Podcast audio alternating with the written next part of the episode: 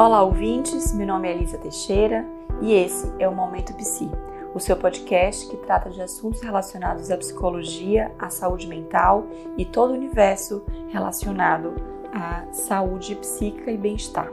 Hoje, o nosso episódio vai tratar sobre uma campanha extremamente relevante, que é o Janeiro Branco.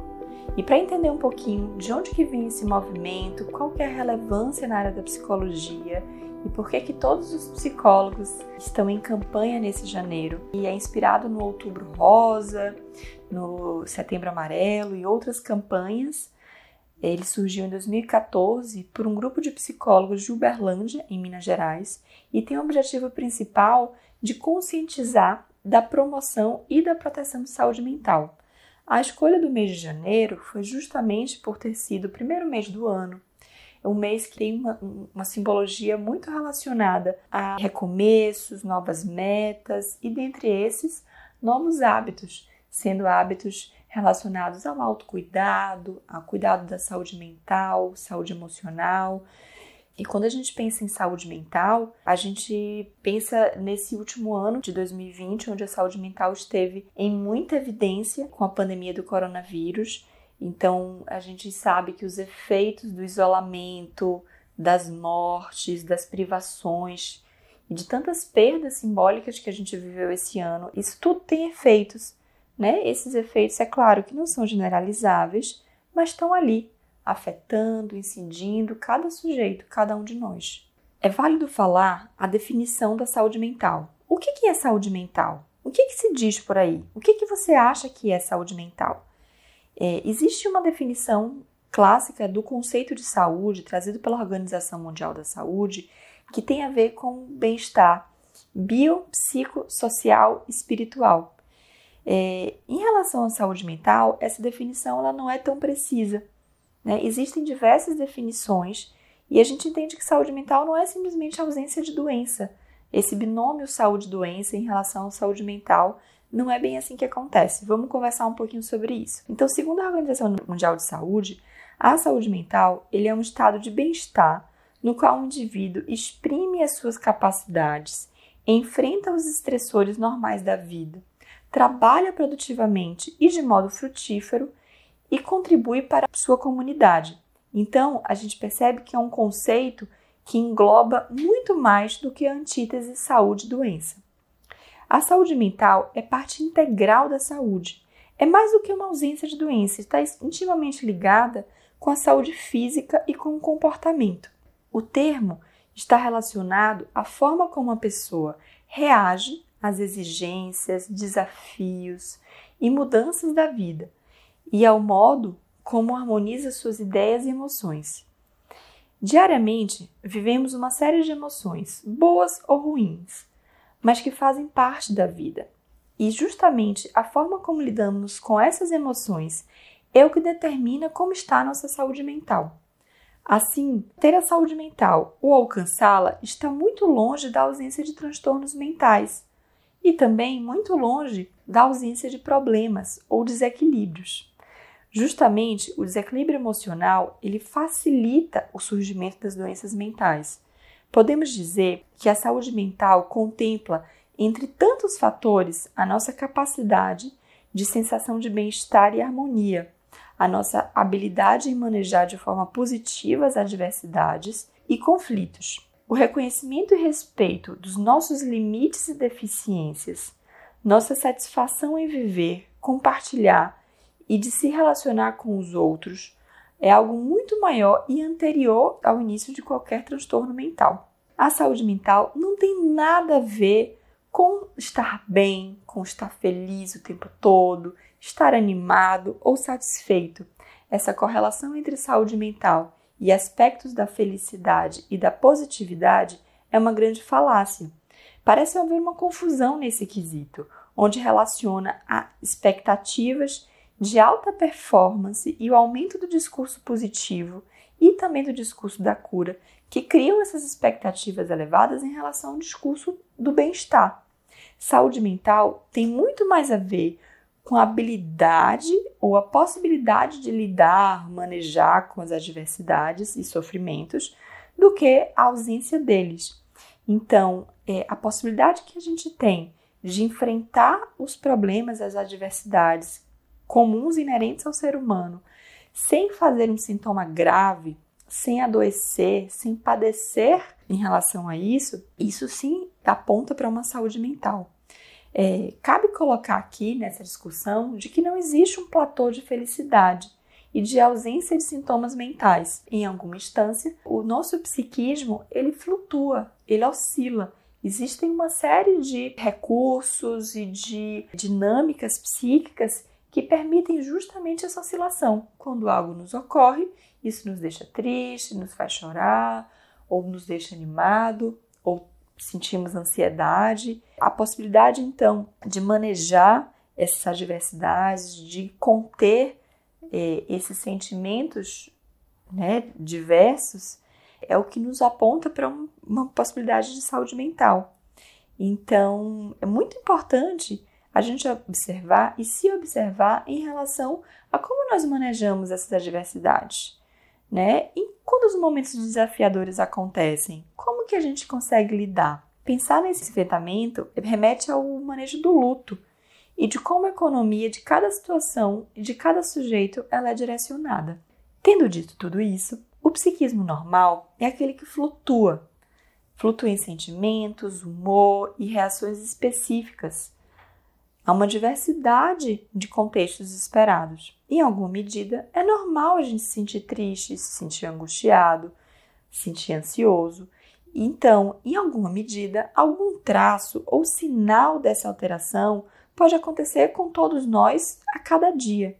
Diversos são os fatores que podem influenciar negativamente a nossa saúde mental, como, por exemplo, problemas com o cotidiano, com o trabalho, tendo ali uma fonte também de diversos padecimentos é, e de transtornos específicos, finanças, família e diversos entraves. Então, é, é, muito interessante a gente pensar no que, que é normal, no que, que é natural da flutuação do aparelho psíquico, onde que avança esse limite do patológico, quando que isso deixa de ser um traço, um sinal, apenas um sintoma passa a ser patológico. Quando é que a gente avança esse sinal? Quando é que a gente passa de uma categoria para outra? É muito importante a gente delimitar três características. Em primeiro lugar, está a duração. Então, quando você tem um sintoma que ele permanece com você por muito tempo, por exemplo, uma pessoa que está mais entristecida e aquele sintoma não está relacionado a um evento específico da vida, e aquilo perdura por algum tempo, por alguns meses. Né? A intensidade é uma tristeza leve, que a gente consegue fazer nossas coisas, ou é uma, algo muito profundo que chega a, né, a ganhar repercussões muito grandes. Né? Essa intensidade é o segundo fator que norteiam. E o outro ponto é quando isso passa a atrapalhar a vida do sujeito de alguma forma. Isso impacta na funcionalidade do sujeito. Então, ele deixa de trabalhar, ele não consegue se relacionar bem, isso impacta na vida social dele. Então, a gente pensar nesses três elementos, duração, intensidade e perda de funcionalidade, são pontos aí para que a gente fique atento quando aquele traço, aquele sinal, ele deixa de ser algo natural, algo inerente do ser humano e passa a ganhar um contorno de transtorno, de doença. Isso também nos norteia para entender qual que é o momento de buscar ajuda.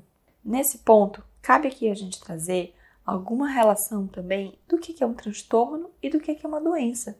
Por que, a gente não faz esse uso da palavra doença mental e sim a, a eleição da palavra transtorno? O uso da palavra transtorno está relacionado a um conceito muito mais amplo de diagnóstico. Quando a gente fala de doença, a gente fala em relação a causas, um padrão de sintomas muito similar e medidas terapêuticas padronizadas. Quando a gente fala em transtorno, a gente se refere a uma trajetória diagnóstica, né, que varia bastante de pessoa para pessoa.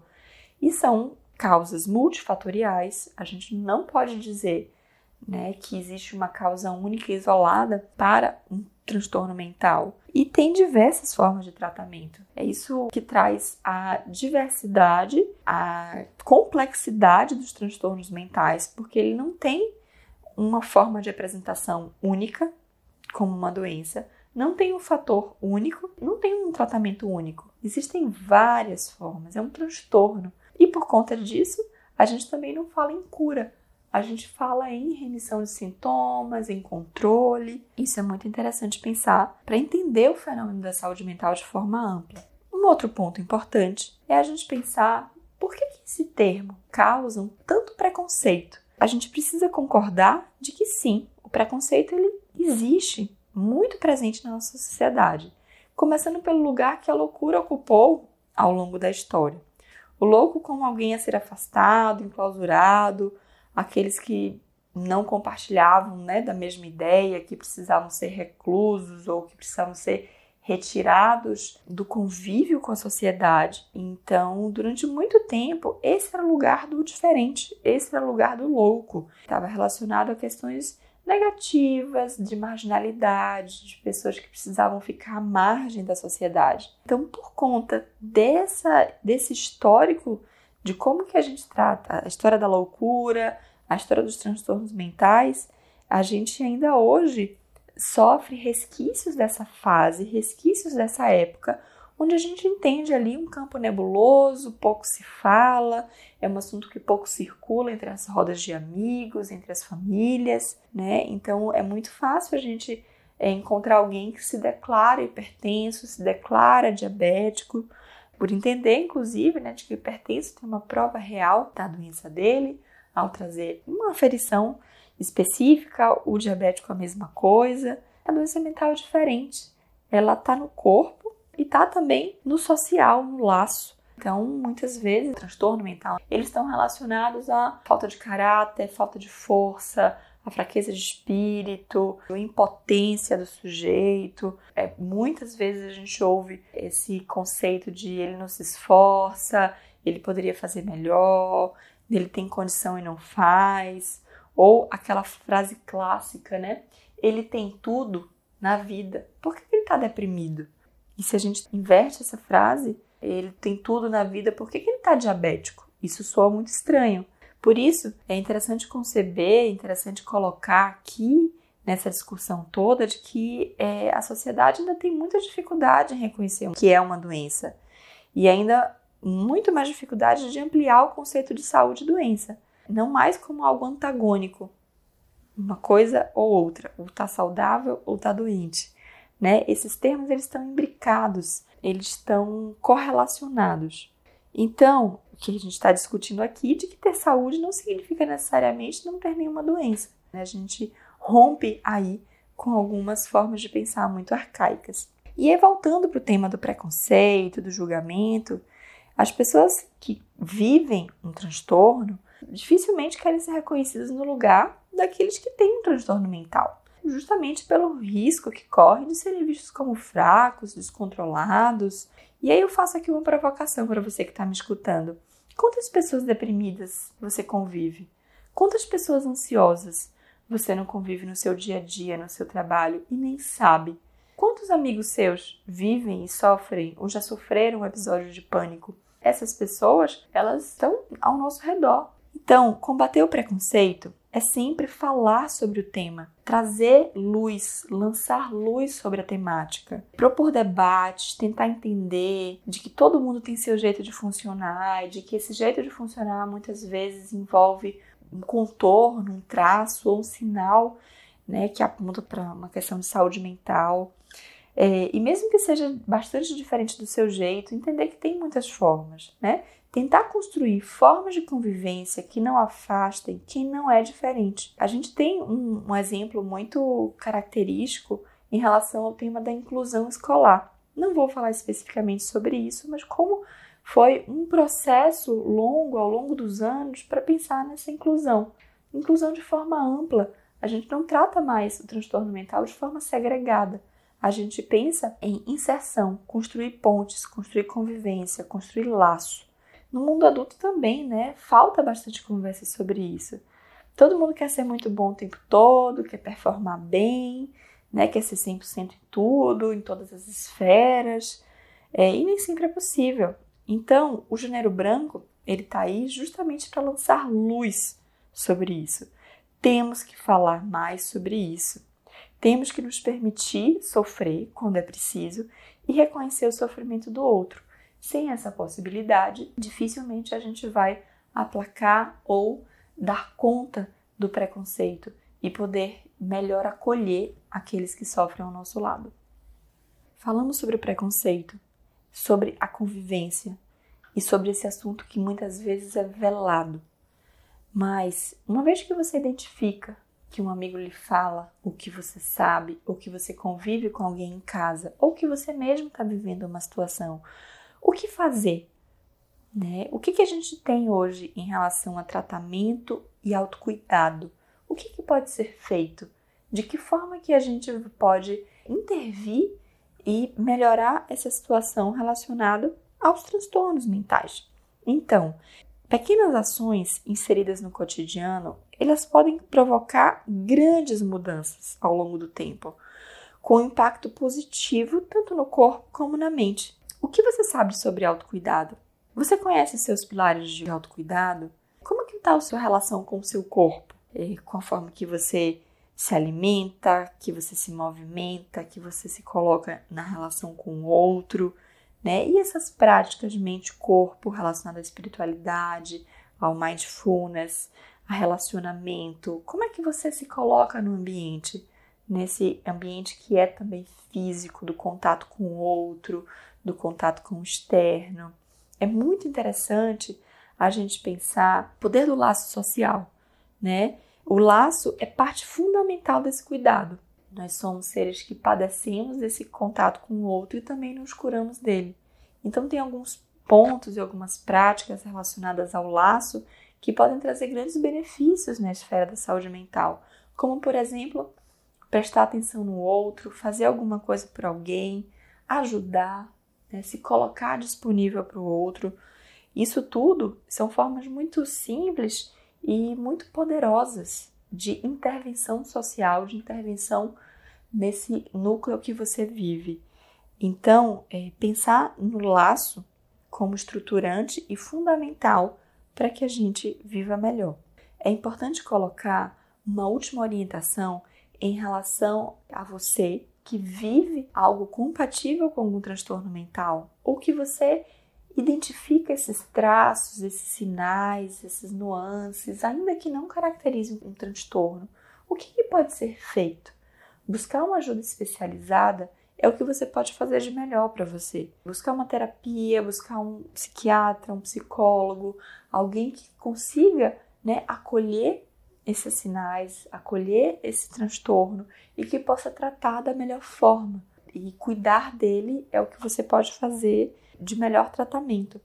É, para que você conheça um pouco mais né, sobre o Janeiro Branco, eu sugiro que entre no site oficial da campanha para conhecer um pouco o trabalho dessas pessoas e desses psicólogos, esses profissionais da área de saúde mental que militam, trazem, levantam essa bandeira e conseguem ajudar muita gente para que vocês possam ser multiplicadores dessa campanha. Convido vocês também a nos seguirem nas redes sociais, a estarem perto da gente. A Espaço Psi é uma clínica e um espaço de saúde mental e não só em janeiro, a gente pensa nesse tema o ano todo. Muito obrigada pela atenção.